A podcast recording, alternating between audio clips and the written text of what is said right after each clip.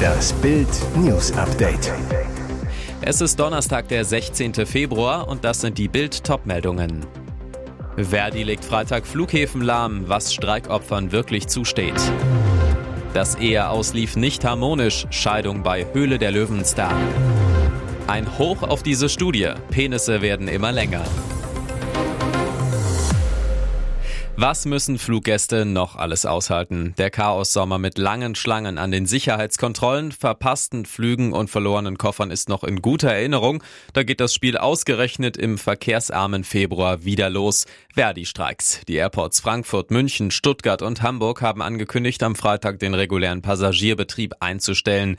Bild klärt alle Fragen, was Fluggästen zusteht. Stichwort Ersatzbeförderung. Airlines wollen Passagiere umbuchen. Ewig auf eine Ersatzbeförderung Bestätigung warten müssen Passagiere nicht. Sie sollten die Airline per Mail oder über ein Kontaktformular darum bitten, eine andere Reisemöglichkeit zu organisieren und eine Frist für eine Rückmeldung setzen. Verpflegung und Unterkunft. Bei einer Annullierung oder Flugverspätung ab zwei Stunden muss die Airline für Verpflegung mit Getränken und Snacks sorgen. Verschiebt sich der Abflug auf den Folgetag, muss sich die Fluggesellschaft um eine Hotelübernachtung kümmern. Und Geld zurück.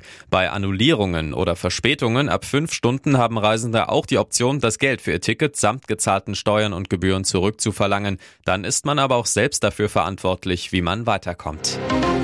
Vor dem ersten Jahrestag des russischen Angriffs auf die Ukraine hat NATO-Generalsekretär Jens Stoltenberg Hoffnungen auf einen baldigen Frieden gedämpft. Er rechne mit einem langwierigen Krieg, der viele, viele, viele, viele Jahre dauern kann, sagte Stoltenberg.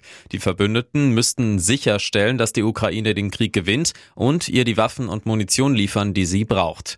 Wenn Putin in der Ukraine gewinnt, wäre das eine Tragödie für die Ukrainer, sagte Stoltenberg weiter. Aber es wäre auch für uns alle gefährlich, denn dann lautet die Botschaft an ihn und andere autoritäre Anführer, dass sie ihre Ziele erreichen können, wenn sie militärische Gewalt anwenden. Und dann wird die Welt noch gefährlicher und wir noch angreifbarer, warnte er.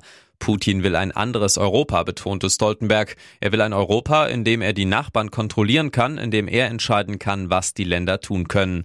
Die Verbündeten unterstützten die Ukraine deshalb bereits seit der völkerrechtswidrigen russischen Annexion der Krim 2014. Endlich sind sie auch vor dem Gesetz nicht mehr Mann und Frau. Bild erfährt exklusiv, Unternehmerin Christiane zu Salm und Millionär und Höhle der Löwen-Investor Georg Kofler sind frisch geschieden, viereinhalb Jahre nach ihrer Trennung im Spätsommer 2018. Damals erklärte Georg Kofler, wir haben eingesehen, dass wir uns als Freunde einfach besser verstehen. Das Eheaus, so erfährt Bild, sei zwischen den beiden Medienmanagern dann doch nicht besonders harmonisch verlaufen. Die Scheidung zog sich hin, auch wegen finanzieller Verhandlungen. Nun wurde die Scheidung von Zusalm und Kofler am Donnerstagnachmittag vor dem Familiengericht Pankow-Weißensee in Berlin offiziell besiegelt. Nach 18 Jahren Liebe, 2010 hatten sie geheiratet. Christiane Zusalm lebt inzwischen in Bayern, Kofler in Berlin und ist frisch liiert. Von 2019 bis Mai 2022 war er mit Unternehmerin Veronika Scholze zusammen. Seit Juli 2022 ist Unternehmerin Isabel Grupp die Frau in Koflers Leben. Diese pikante Penisstudie überrascht. Forscher aus Stanford haben herausgefunden, dass die Durchschnittslänge des irrigierten Penises in den letzten 30 Jahren um ganze 24 Prozent zugenommen hat. Das mag vielleicht erstmal nach einer guten Nachricht klingen, doch die Wissenschaftler sehen durchaus auch Grund zur Sorge. Denn andere Untersuchungen haben gezeigt, dass sowohl die Spermienzahl als auch der Testosteronspiegel sinken. Die Millionen-Dollar-Frage ist, warum dies der Fall ist, sagt Dr. Michael Eisenberg, ein Urologe und Spezialist für männliche natürliche Fruchtbarkeit, der die Studie leitete. Generell hat die aktuelle Studie einfach nur Erhebungen aus den letzten 80 Jahren zusammengefasst. Die Wissenschaftler werteten 75 Untersuchungen aus, die zwischen 1942 und 2021 an fast 56.000 Männern durchgeführt wurden. Dabei fiel vor allem das Wachstum in den letzten 29 Jahren auf. Der Trend sei überall auf der Welt zu beobachten, so der Studienleiter. Er war nicht auf eine bestimmte Bevölkerungsgruppe beschränkt. Dr. Eisenberg glaubt, dass die Veränderung der Länge durch die frühere Pubertät erklärt werden könnte. Es läuft nicht bei Paris Saint-Germain. Fünf Pflichtspielpleiten in diesem Jahr, darunter die in der Champions League gegen die Bayern. Und jetzt könnte es die nächste Hiobs-Botschaft geben. Verlässt Superstar Lionel Messi die Pariser? Die französische Sportzeitung L'Equipe berichtet, dass der Argentinier seinen im Sommer auslaufenden Vertrag nicht verlängern will. Jedenfalls vorerst. Demnach hat es ein Gipfeltreffen zwischen Messis Vater und gleichzeitig Berater und den Clubbossen in Paris gegeben. Einigung auf einen neuen Kontrakt, offenbar Fehlanzeige. PSG soll dem Angreifer ein Angebot für mindestens ein weiteres Jahr unterbreitet haben. Der Frankreich-Club wollte aber wohl eine Gehaltskürzung durchsetzen, um Probleme mit dem Financial Fairplay zu vermeiden. Messi wird mit einem Wechsel in die USA in Verbindung gebracht. Inter Miami, der MLS-Club von England-Ikone David Beckham, soll in der Pole Position um seine Verpflichtung liegen. PSG soll derweil weiterhin auf eine Verlängerung drängen. Ein nächstes Treffen mit Messis Entourage soll bereits in Planung sein. Und jetzt weitere wichtige Meldungen des Tages vom Bild Newsdesk. Nach Kacke-Attacke auf Journalistin, Staatsoper Hannover wirft Ballettchef raus. Fünf Tage nach der Hundekot-Attacke von Ballettchef Marco Göcke auf die FAZ-Kritikerin Wiebke Hüster hat sich die Staatsoper Hannover von ihrem Ballettdirektor getrennt. Sein Vertrag sei mit sofortiger Wirkung im gegenseitigen Einverständnis aufgelöst worden, sagte Intendantin Laura Bermann. Bereits am Montag hatte die Theaterleitung Göcke suspendiert. Intendantin Bermann sagte in einem vorgelesenen Statement, sein Verhältnis hat uns verstört. Und weiter, es ist eine eklige und widerliche Attacke gewesen. Außerdem bat Beermann im Namen des Theaters um Entschuldigung bei der Journalistin. Auch Niedersachsens Kulturminister Falco Moors schloss sich dem Statement von Beermann an und sprach von einer inakzeptablen Attacke. Moors ist Aufsichtsratsvorsitzender der Staatsoper.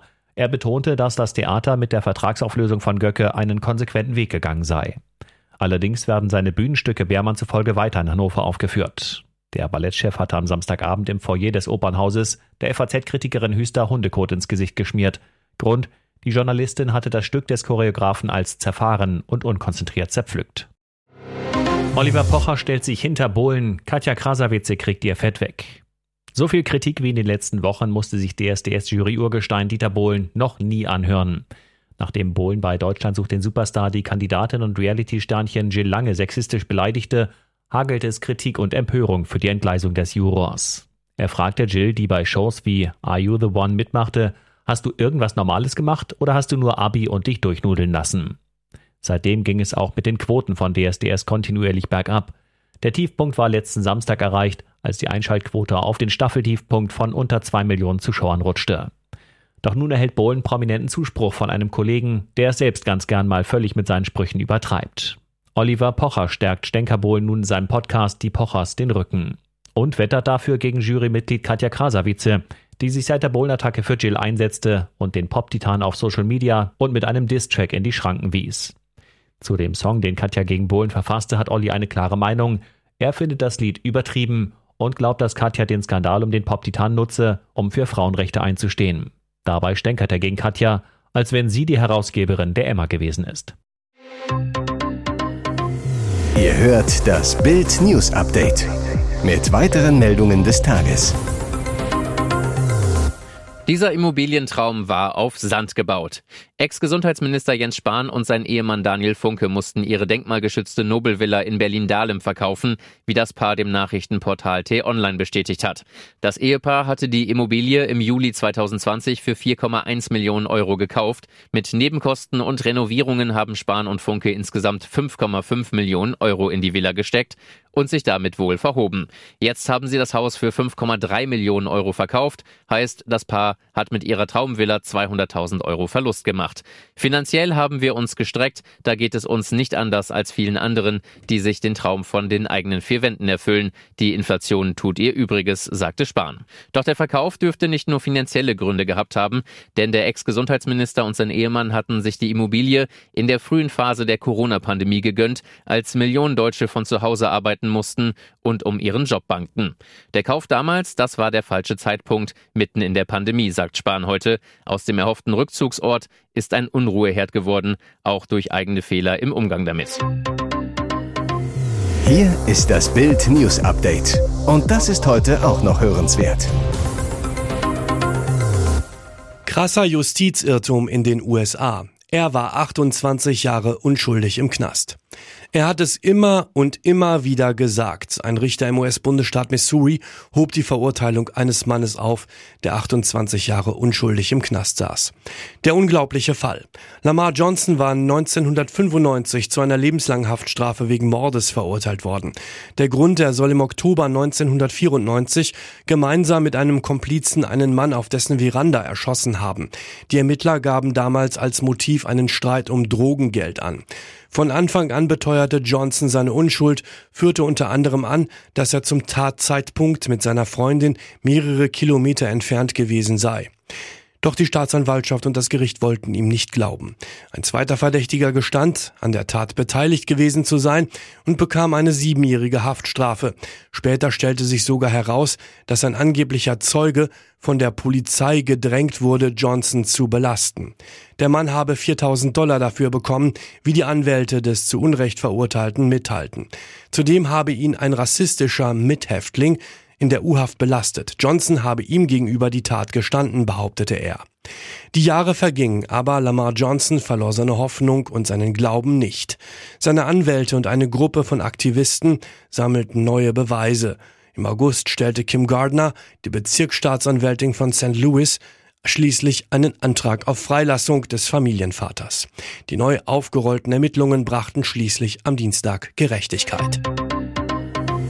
Ihr hört das Bild News Update.